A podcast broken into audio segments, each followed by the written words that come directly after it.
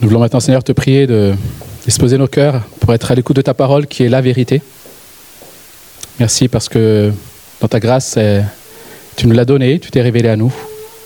Nous croyons qu'elle est vivante, qu'elle est agissante. Et nous croyons qu'elle veut encore agir en nous ce matin. Amen. Prenons place pour l'écoute de la parole. Alors ce matin, nous allons poursuivre notre parcours dans l'évangile, toujours de Jean, que nous avons repris la semaine dernière, au chapitre 7. Dimanche dernier, nous avons lu les 13 premiers versets. Jésus était donc en Galilée. Et la fête des tentes ou la fête des tabernacles, l'une des principales fêtes juives, arrive. Et voici que les frères de Jésus vont lui suggérer d'aller à Jérusalem pour se montrer, parce que c'est là que ça se passe. S'il veut être reconnu, il faut qu'il se montre. Et Jésus ne va pas écouter ce conseil. Il veut rappeler ainsi qu'il n'a de conseil finalement à recevoir de personne, pas des hommes en tout cas, mais de Dieu seul, son Père. Et finalement, il va s'y rendre, mais en secret. Cette fête dure une semaine. Pendant les premiers jours de la fête, Jésus, on suppose donc, est incognito. Il est là, dans la fête, mais les gens ne le reconnaissent pas. Et au milieu de la semaine, il va faire une apparition publique dans le temple. Et c'est ce que nous allons lire à partir du verset 14. C'était déjà le milieu de la fête lorsque Jésus monta au temple et se mit à enseigner. Les Juifs s'étonnaient et disaient Comment connaît-il les Écritures, lui qui n'a pas étudié? Jésus leur répondit Mon enseignement ne vient pas de moi, mais de celui qui m'a envoyé. Si quelqu'un veut faire la volonté de Dieu, il saura si mon enseignement vient de Dieu ou si je parle de ma propre initiative. Celui qui parle de sa propre initiative cherche sa propre gloire, mais si quelqu'un cherche la gloire de celui qui l'a envoyé, celui-là est vrai, et il n'y a pas d'injustice en lui. Moïse ne vous a-t-il pas donné la loi? Or, aucun de vous ne la met en pratique. Pourquoi cherchez-vous à me faire mourir? La foule répondit, Tu as un démon. Qui cherche à te faire mourir? Jésus leur répondit, Pour une seule œuvre que j'ai faite, vous êtes tous étonnés. Moïse vous a donné la circoncision, qui ne vient du reste pas de lui, mais des patriarches, et vous circoncisez un homme le jour du sabbat. Si, pour respecter la loi de Moïse, un homme reçoit la circoncision le jour du sabbat, pourquoi vous irritez-vous contre moi parce que j'ai guéri un homme tout entier le jour du sabbat? Ne jugez pas d'après l'apparence, mais portez un jugement juste. Quelques habitants de Jérusalem disaient N'est-ce pas celui qu'il cherche à faire mourir? Le voici qui parle librement et ne lui disent rien. Est-ce que les chefs auraient vraiment reconnu qu'il est le Messie? Cependant, celui-ci, nous savons d'où il est, tandis que le Messie, quand il viendra, personne ne saura d'où il est. Jésus enseignait dans le temple. Il s'écria alors, Vous me connaissez et vous savez d'où je suis. Pourtant, je ne suis pas venu de moi-même. Au contraire, celui qui m'a envoyé est vrai, et vous ne le connaissez pas. Pour ma part, je le connais, car je viens d'auprès de lui, et c'est lui qui m'a envoyé. Il cherchait donc à l'arrêter, mais personne ne mit la main sur lui parce que son heure n'était pas encore venue. Beaucoup parmi la foule crurent en lui, et ils disaient, Le Messie, quand il viendra, fera-t-il plus de signes miraculeux que n'en a fait celui-ci? Les pharisiens entendirent la foule murmurer ses propos à son sujet. Alors les chefs des prêtres et les pharisiens envoyèrent des gardes pour l'arrêter. Jésus dit, je suis encore avec vous pour un peu de temps, puis je m'en vais vers celui qui m'a envoyé. Vous me chercherez et vous ne me trouverez pas, et là où je serai, vous ne pouvez pas venir. Les Juifs se dirent alors entre eux, Où ira-t-il pour que nous ne le trouvions pas? Ira-t-il chez ceux qui sont dispersés dans le reste du monde et enseignera-t-il les non-juifs? Que signifie cette parole qu'il a dite? Vous me chercherez et vous ne me trouverez pas, et là où je serai, vous ne pouvez pas venir La parole s'arrête là ce matin. Alors Jean rapporte cette euh, première apparition de Jésus lors de la fête donc des tabernacles et la confrontation qui en suit. Et il le rapporte en trois séquences qu'on pourrait résumer en trois questions que se pose la foule de façon indirecte.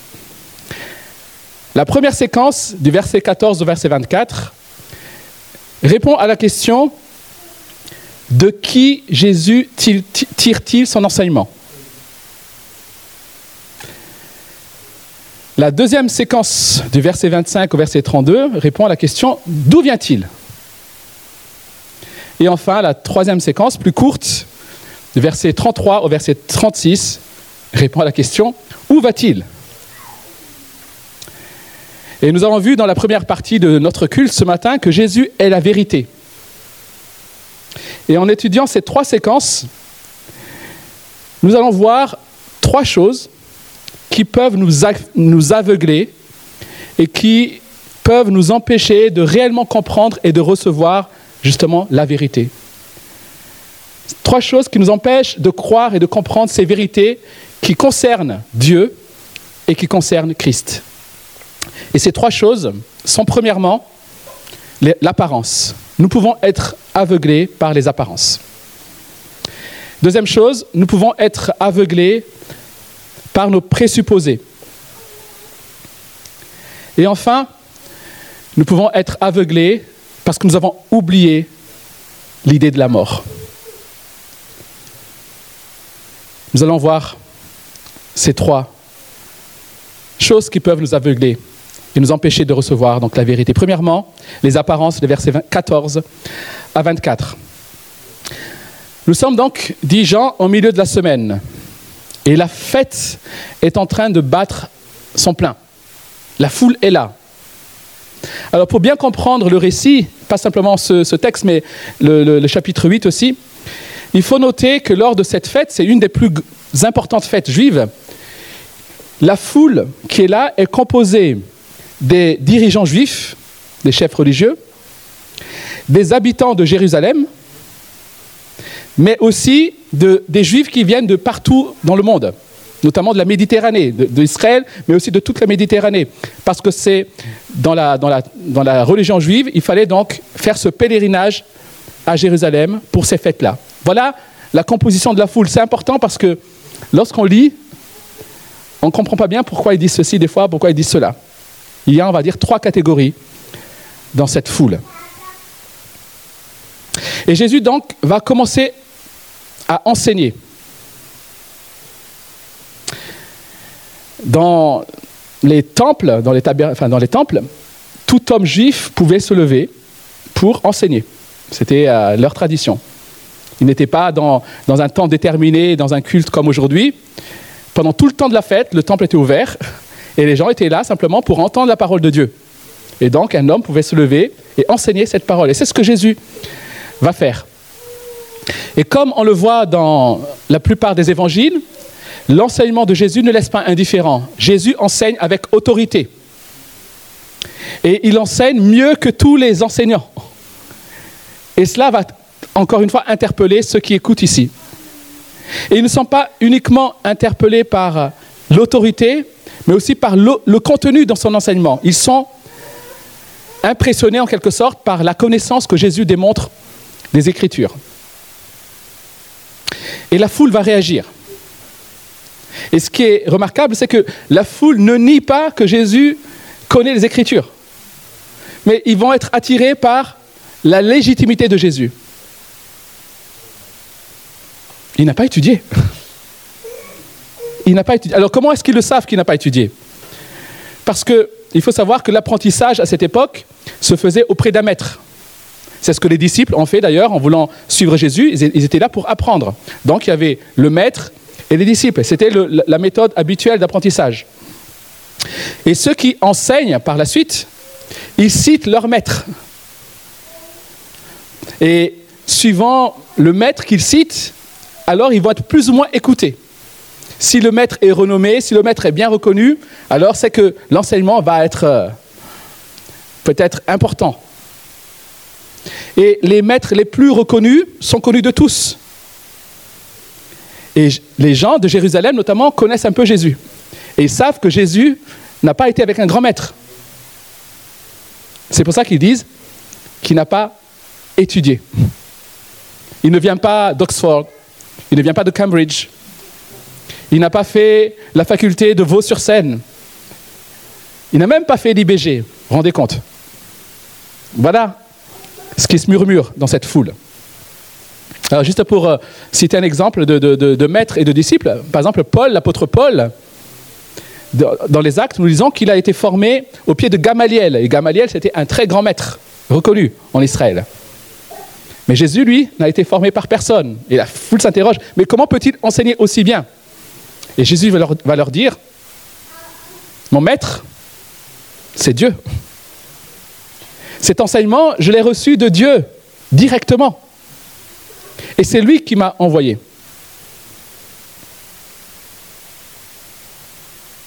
Mon enseignement, verset 16, ne vient pas de moi, mais de celui qui m'a envoyé.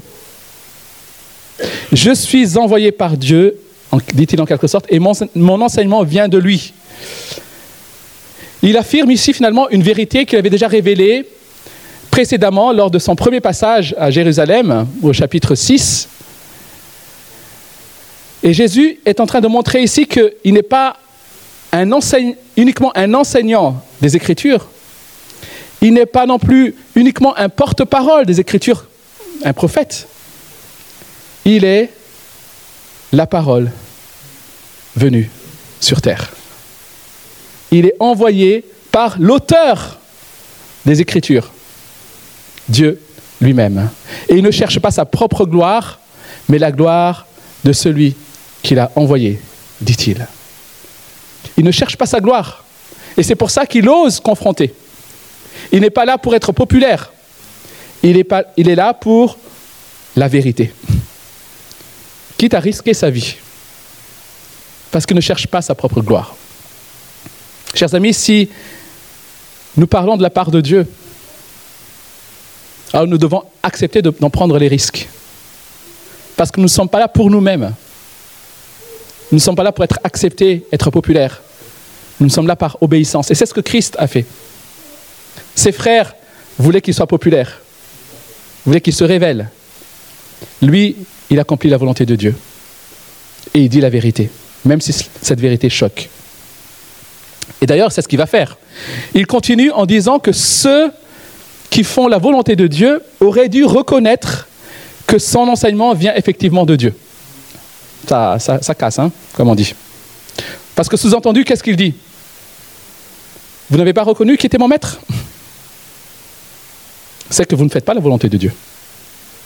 Si vous aviez fait la volonté de Dieu, vous aurez reconnu de qui je viens et de quoi je parle. Et non seulement vous ne, faites pas la volonté de Dieu, mais justement, vous enfreignez la loi de Moïse en cherchant à me tuer. Ça, la vérité, elle sort sans filtre ici. En s'adressant ainsi à la foule, finalement, Jésus expose publiquement l'intention des chefs, donc des dirigeants, de le tuer. Et cette fois-ci, la foule réagit durement. Tu as un démon, dit la foule. Alors, voilà pourquoi il est important de comprendre la composition de la foule. Une partie de la foule semble connaître Jésus. C'est ce qu'on voit dans le, texte. Parce que Jésus était déjà venu, Jésus avait déjà fait scandale dans ce temple. Il a renversé quand même euh, les, tables des changeurs. Donc les gens de Jérusalem n'ont pas oublié cette scène-là. Mais c'était une partie de la foule, ça. Et il y a une autre partie qui vient certainement d'ailleurs, qui ne connaissait pas Jésus. Et donc leur réaction ici est, légitime, parce que tu as un démon. Parce qu'ils ils ne peuvent pas admettre que leur chef cherche ainsi à faire tuer Jésus.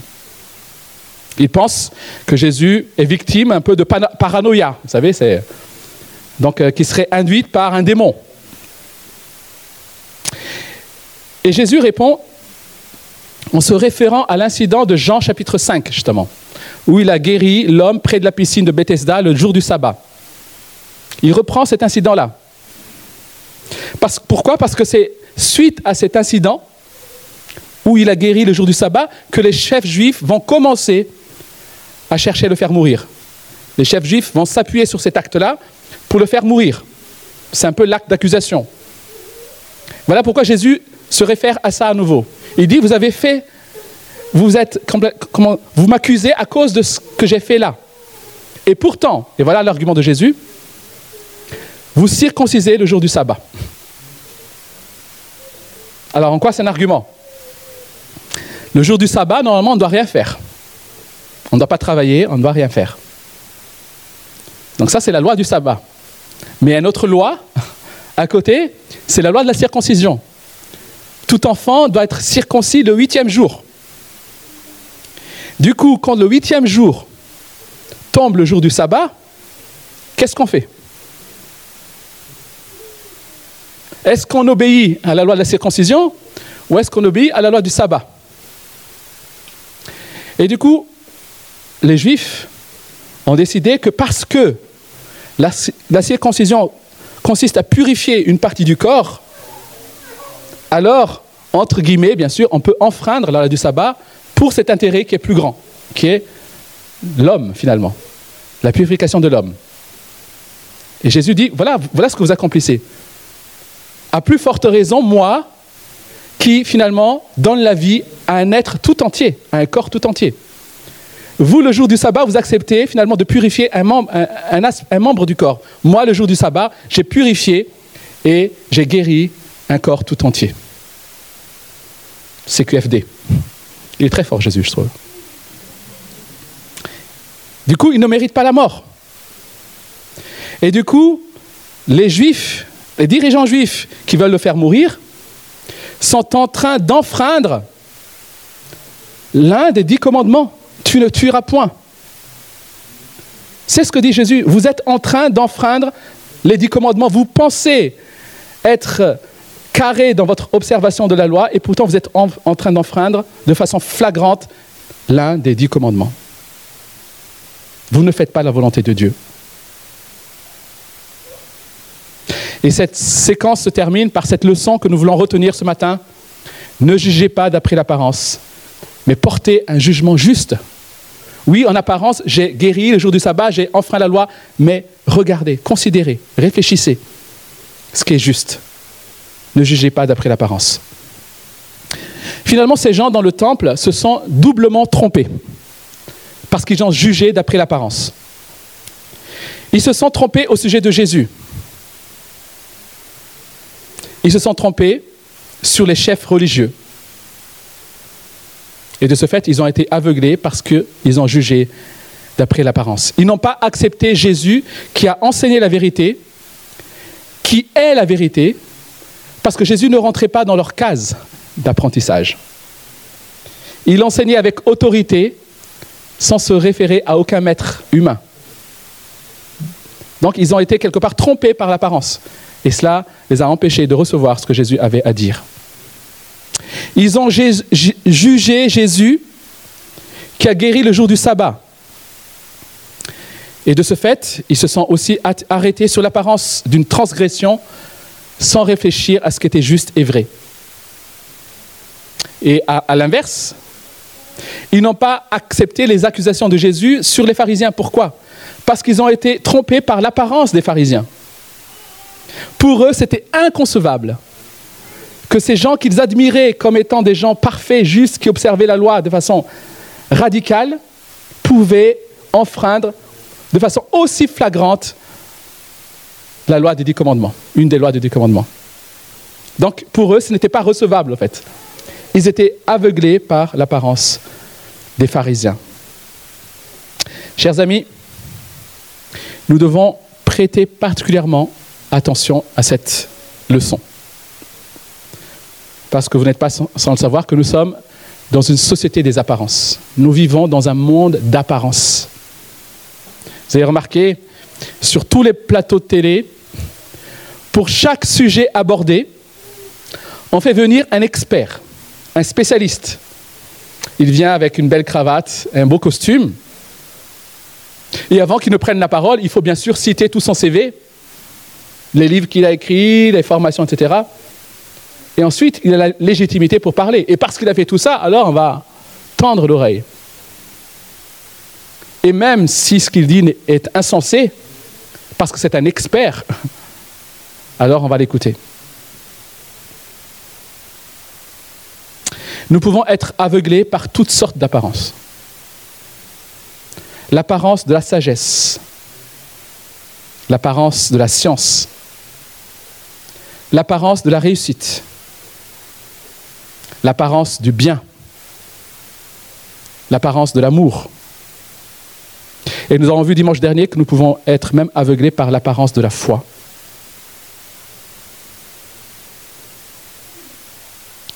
Et parce que nous sommes attirés par ces faux objets, nous, avons du mal à recevoir le vrai. Alors comment, au milieu de ces apparences, discerner le vrai et le juste? Dans ce que tu entends, dans ce que tu fais, comment discerner? Tout d'abord, il nous faut croire que la vérité est en Dieu, pas Jésus-Christ. Christ est la vérité. Ce qui n'est pas de Christ, ce qui n'est pas conforme à Christ, c'est ça en fait, l'idée qu'il est la vérité, n'est pas la vérité. Puis, il nous faut aussi vouloir réellement la vérité. Vous savez, parfois, on se plaît, on se complaît dans, dans le mensonge.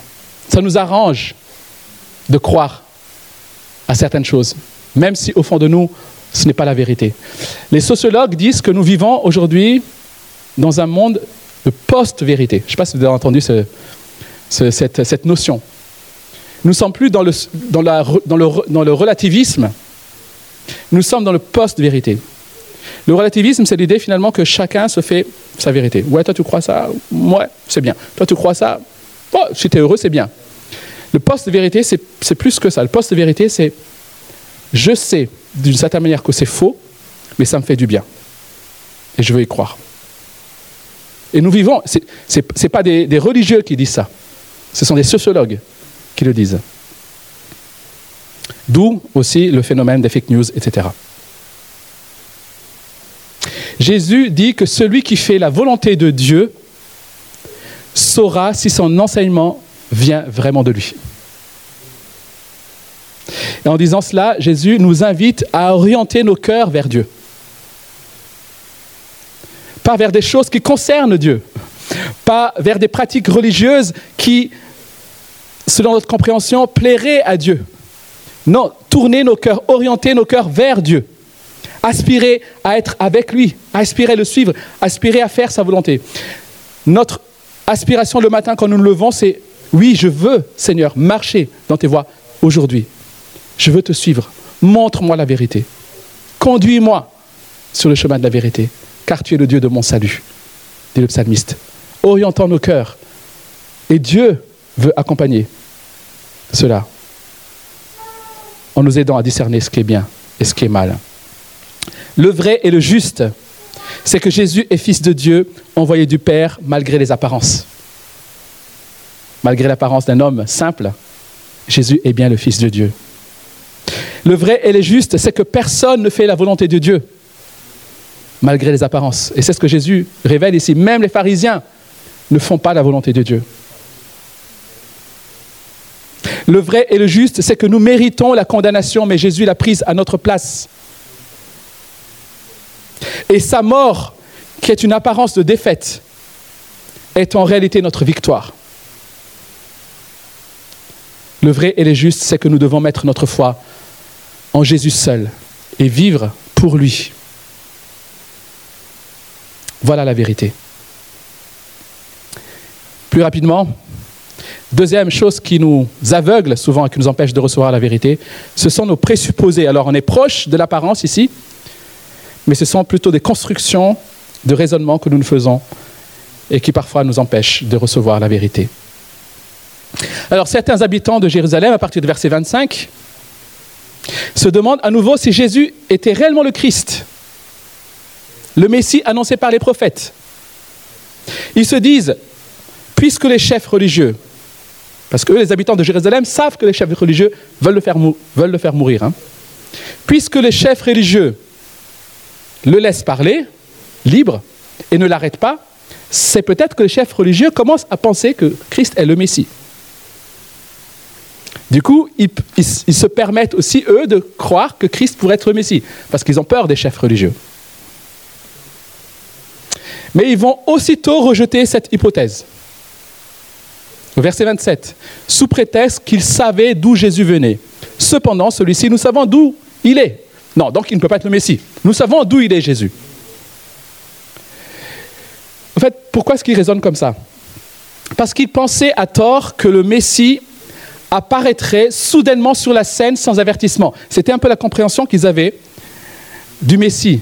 Et cet enseignement est certainement basé sur Malachie chapitre 3, où on lit ceci, verset 1, Voici que j'enverrai mon messager pour préparer le chemin, et soudain, il entrera dans son temple, le Seigneur que vous cherchez, le messager de l'alliance que vous désirez, le voici qui arrive. Soudain, vous savez, donc il s'imagine que le Messie va apparaître, paf On ne sait pas d'où il vient. Ils attendent ce Messie-là. Mais Jésus, on sait, il vient de Nazareth. On connaît ses parents. Non, ça ne peut pas être lui. Et pourtant, Jésus a, accompli cette, cette, prophétie. Malachie 3 parle de Jésus. Et Jésus l'a accompli simplement lorsqu'il est venu dans le temple. Et lorsqu'il a purifié ce temple lors de son ministère public. Mais ce n'est pas de la manière aussi théâtrale que les Juifs l'avaient imaginé. Vous voyez les présupposés déjà? Eux, ils voient le texte, ils imaginent l'apparition, fumée, lumière, enfin, j'exagère. Mais Jésus, il est venu. Il a chassé les, vendeurs du temple. Et voilà. Mais c'était l'accomplissement de la prophétie. De plus, les habitants de Jérusalem, comme je l'ai dit, savaient que Jésus était de Nazareth et qu'il était là depuis un certain temps. Donc ça ne cadre pas avec leurs idées sur la façon dont Jésus devait venir, ni de l'endroit d'où Jésus devait venir. On voit donc que leurs présupposés les ont aveuglés. Alors j'aimerais dire une chose ici. Il paraît que nous les hommes, nous ne sommes pas doués pour retrouver les choses dans les placards, dans les frigos, dans la maison. Alors c'est vrai que parfois il m'arrive d'aller chercher quelque chose dans le frigo, dans un placard. Je cherche, je cherche. Et euh, au bout d'un moment, je suis impatient. Virginie, est-ce que tu sais où est tel objet? Virginie arrive, elle ouvre, voilà. T'as pas regardé? Mais si, ça fait une heure que je regarde, que je cherche, et je ne trouve pas. Alors, comment ça se fait? Comment ça se fait? Ça n'arrive qu'à moi, ça? Peut-être. Mais en tout cas, moi, ça m'arrive souvent. Alors, comment ça se fait? J'explique. Comme ça, les femmes entendent ce qui se passe dans notre tête, une fois pour toutes. Quand je cherche un objet, mon cerveau, qui cherche l'efficacité, visualise l'objet. Il dessine l'objet. Et du coup, quand j'ouvre un placard, mon cerveau agit comme un radar. Il filtre tous les objets, tout ce qui ne correspond pas à ce qu'il a visualisé devient transparent. Vous voyez? Efficacité. Mais le problème, c'est que l'objet, parfois qu'on recherche, n'est pas celui que j'ai visualisé. Et du coup, il passe à travers le radar. Voilà l'explication. J'ai sauvé l'honneur des hommes ici. Je suis reconnaissant, j'ai fait au moins ça ce matin. Nos présupposés nous empêchent souvent de voir la vérité de voir la réalité. Nous avons besoin de demander à Dieu de nous ouvrir l'intelligence, de nous remplir de son esprit pour que nous ne soyons pas aveuglés par nos filtres, parce que nous avons des filtres, les amis. Tout le monde a des filtres. Alors, nous ne savons pas si Jésus a entendu la confusion des gens dans le temple, ces murmures, ou s'il savait de manière surnaturelle ce que ces gens étaient en train de penser. Mais Jean continue le récit en disant, en parlant de Jésus, il s'écria alors, vous me connaissez et vous savez d'où je suis, pourtant je ne suis pas venu de moi-même, au contraire, celui qui m'a envoyé est vrai et vous ne le connaissez pas.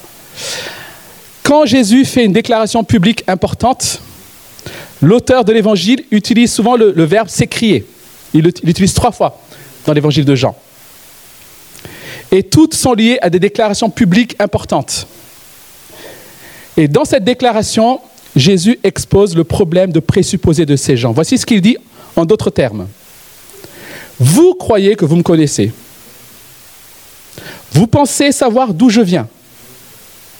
Et à cause de cela, vous pensez que je ne peux pas être le Messie. Mais en réalité, je ne suis pas d'ici. Celui qui m'a envoyé est le vrai Dieu. Et si vous ne le connaissez pas, alors plutôt, et vous, vous ne le connaissez pas, alors que moi, je le connais. Et Jésus, dans la suite de la narration, plutôt Jean, dans la suite de la narration, va confirmer cette vérité que Jésus est effectivement envoyé par Dieu. Il ne le fait pas en rapportant des paroles de Jésus, il le fait en rapportant des faits. Suite à cette déclaration, Jean continue en disant que l'animosité finalement des Juifs vont grandir, ils vont vouloir l'arrêter, mais personne ne mit la main sur lui parce que son heure n'était pas encore venue.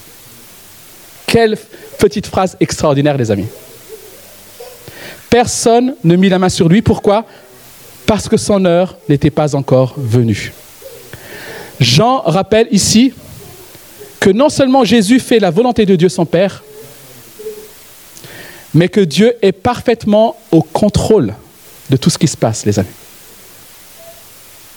Il n'y a pas que Jésus qui est au bénéfice, quelque part, de la souveraineté de Dieu, mais toutes les circonstances autour de Jésus sont sous le contrôle de Dieu. Les Juifs ne peuvent pas mettre la main sur lui parce que son heure n'était pas encore venue. Quelle assurance pour nous? Ta vie est entre les mains de ton Créateur. Il est au contrôle. Qu'est-ce que tu as à craindre en réalité? Il n'y a rien qui ne puisse t'arriver sans que Dieu ne l'ait décidé et voulu.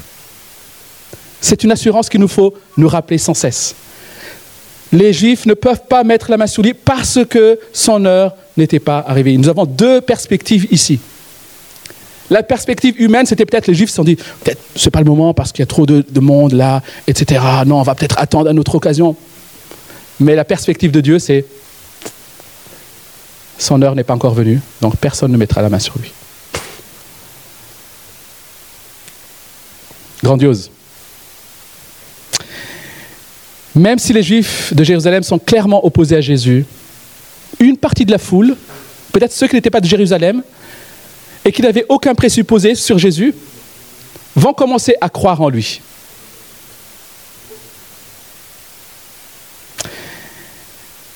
Et cela nous amène au dernier point, rapidement. Quand nous sommes aveuglés par l'oubli de la mort. Comme certains de la foule commencent à croire en lui et commencent à être interpellés par les paroles de Jésus, les pharisiens vont vouloir à nouveau l'arrêter. Et Jésus va à nouveau parler en disant, verset 33, Je suis encore avec vous pour un peu de temps, puis je m'en vais vers celui qui m'a envoyé. Vous avez vu les, deux versets qui se suivent quasiment. Premièrement, ils ne peuvent pas l'arrêter parce que son heure n'est pas venue. Et puis Jésus qui dit ici, je suis encore avec vous pour un peu de temps, puis je m'en vais vers celui qui m'a envoyé. Jésus sait avec certitude qu'aujourd'hui, ce n'est pas son heure. Il le sait. Mais il sait aussi que bientôt sera son heure. Dans un peu de temps, je suis encore avec vous, dit-il. Ça, c'est une assurance. Je vous le promets, je suis encore avec vous. Sous-entendu, malgré ce que les, chefs juifs veulent faire, je suis encore avec vous. Mais dans un peu de temps, je ne serai plus là. Et ce peu de temps dont il est question, c'est six mois. Six mois après, lors de la Pâque, Jésus va revenir à Jérusalem, et c'est là qu'il sera arrêté et ensuite crucifié. Donc Jésus le savait. Jésus est ici en train d'annoncer sa mort et sa résurrection. Mais encore une fois, comme souvent dans les évangiles, ceux qui l'écoutent ne comprennent rien. Pourquoi? Vous imaginez quelqu'un dans le temple avec un tel aplomb, une telle assurance, une telle sérénité, dire, vous savez, dans six mois, je vais mourir. il ne le dit pas comme ça. dans six mois, je vais partir. Je vais rejoindre celui qui m'a envoyé. Et là où je serai, ben, vous ne pourrez jamais aller. Juste auparavant, il avait déjà dit de qui parlait quand il disait celui qui m'a envoyé. Il parle de son Père. Donc ils auraient dû comprendre que je retourne vers Dieu. Mais ils ne peuvent. Ils ont oublié la perspective de la mort. Ils ne peuvent même pas mettre la mort dans leurs paramètres qu'ils ne peuvent pas s'imaginer que Jésus est en train de parler de la mort et de la résurrection. Les disciples étaient dans la même situation. Jésus a maintes fois parlé de sa mort et de sa résurrection, mais les disciples sont toujours passés à côté. Chers amis, nous vivons souvent comme s'ils n'allaient pas mourir. Et c'est un gros problème. Cela nous empêche de recevoir la vérité. Hier, on a appris la mort d'un frère âgé de l'église d'Istre. Je me souviens de cet homme-là, que j'ai eu beaucoup en entretien, que j'ai beaucoup accompagné. Il est parti hier, emporté par la maladie.